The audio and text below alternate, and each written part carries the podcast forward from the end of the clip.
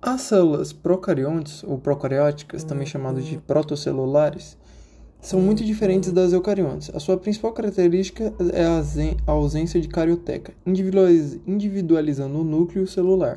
Pela ausência de algumas organelas, pelo pequeno tamanho que se acredita que se deve ao fato de não possuir compartilhamentos membranosos originados por invaginação ou invaginação.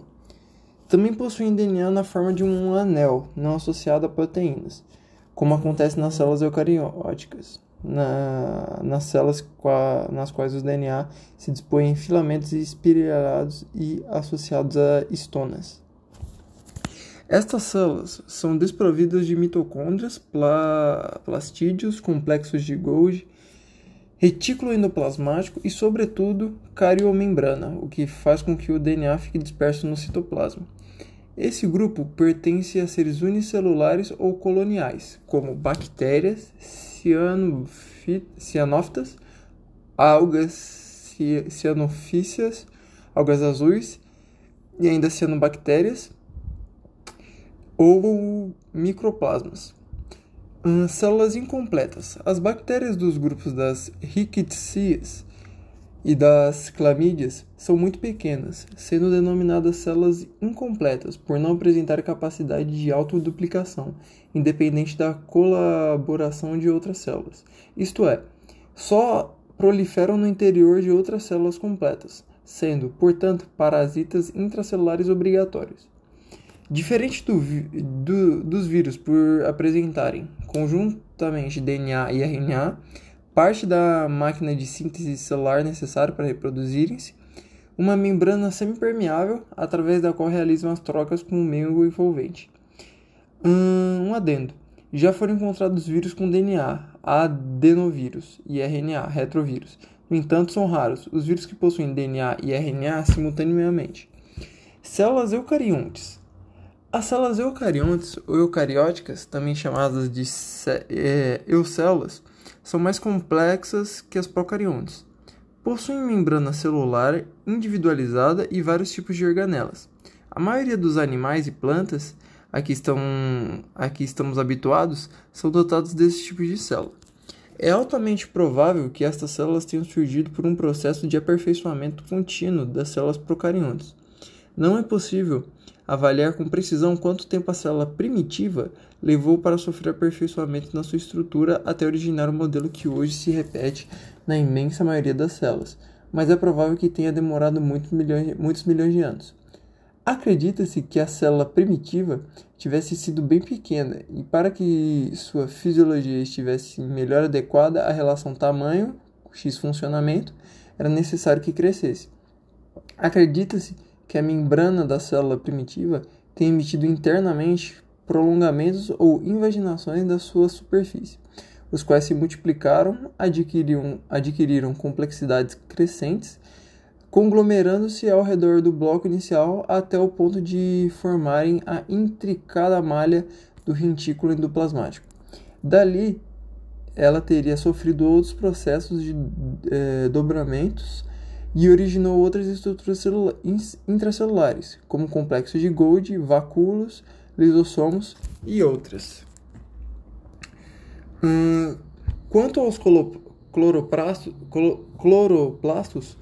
e outros plastídeos mitocôndrias, atualmente há uma corrente de cientistas que acreditam que a melhor teoria que, explica a existência desses orgânulos é a teoria das endossimbiose segundo a qual um ser com uma célula maior possuía dentro de si uma célula menor, mas com melhores características, fornecendo um refúgio ao menor, a menor e esta a capacidade de fotossintetizar ou de sintetizar proteínas com interesse, com interesse para outra. Os níveis de organização das células eucariota, eucariota, eucariotas. Eucariontes. Neste grupo encontram-se células vegetais com cloroplastos e parede celular, normalmente apenas um grande vacúolo central, e células animais, sem cloroplasto e sem parede celular, vários pequenos vacúolos.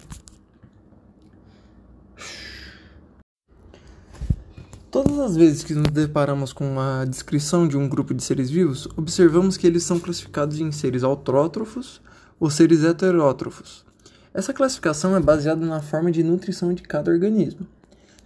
A nutrição autrófica, auto, próprio, trofo, alimento, é aquela em que o ser vivo produz seu próprio alimento, ou seja, ele é capaz de produzir moléculas orgânicas que lhe servem de alimento a partir de substâncias inorgânicas que ele retira do meio que vive. O principal processo para obtenção de alimento por seres autótrofos é a fotossíntese.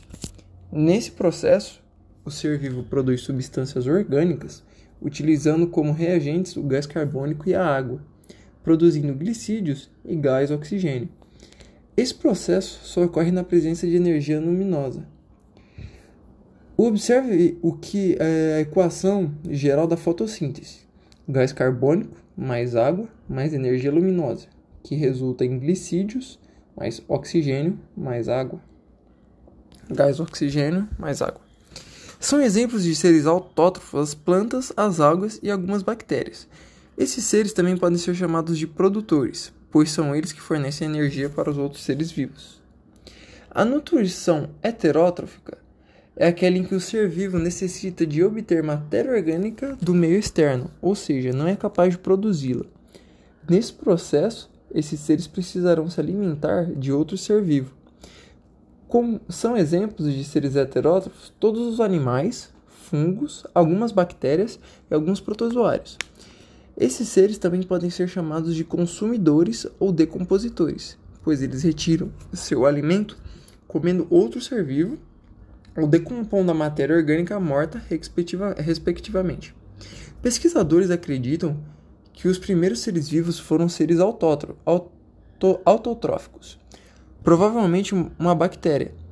Eles afirmam que na Terra primitiva não era possível obter matéria orgânica para o desenvolvimento dos primeiros seres. Provavelmente, a primeira bactéria utilizou sulfeito de hidrogênio e compostos de ferro para a produção de substâncias orgânicas, uma vez que essas substâncias eram abundantes na Terra primitiva. Essa é a hipótese mais aceita atualmente. Entretanto, diversas, diversas hipóteses existem para explicar a origem da vida no planeta.